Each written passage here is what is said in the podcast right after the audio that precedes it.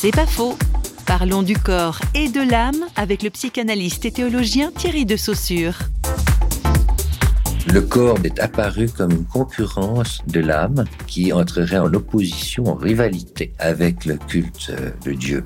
Or, ce qui me frappe beaucoup dans la foi chrétienne, c'est que ce Dieu non seulement a créé l'être humain, mais en plus il a choisi pour se faire bien connaître de s'incarner en Jésus, c'est-à-dire de prendre la forme d'un être humain avec son corps, avec sa mortalité, etc. Il est mort, euh, Jésus. C'est pas une apparence qui est morte, c'est lui vraiment qui est mort. Et puis la foi chrétienne confesse qu'il est complètement ressuscité, mais c'est pas pour rien, je crois, que la foi chrétienne nous présente au contraire cette invitation à nous considérer, à nous respecter dans la totalité de notre personne, corps et âme.